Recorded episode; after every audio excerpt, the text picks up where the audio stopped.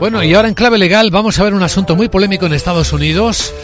La justicia está decidiendo sobre el aborto químico a través de la autoridad farmacéutica, sí o no, porque hay diferencias de opinión entre los jueces. Veámoslo con nuestro abogado Arcadio García Montoro. Buenos días, abogado. Buenos días, Vicente. ¿De qué hablamos? Pues de la resolución de dos jueces distintos frente a la píldora abortiva en Estados Unidos, que abre un debate nunca cerrado del todo, la facilidad del aborto químico.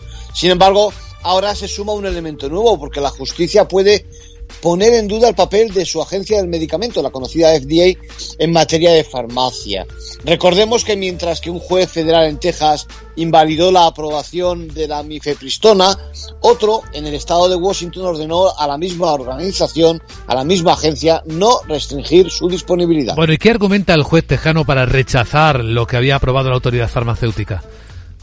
Pues sostiene que se aprobó la píldora sin contar con estudios suficientes que avalaran su decisión. El argumento abunda en las opiniones de los grupos antiaborto que han visto, pues eso, cómo el escenario ha cambiado para el aborto químico, sobre todo desde el COVID, porque hoy día es más accesible al suprimirse el requisito de la necesaria presencia de la mujer para su suministro en la farmacia minorista y tampoco se requiere supervisión médica alguna. Es más, la práctica demuestra que se adquiere por Internet este método que es el más usado para practicar abortos hasta la décima semana de embarazo. En conclusión.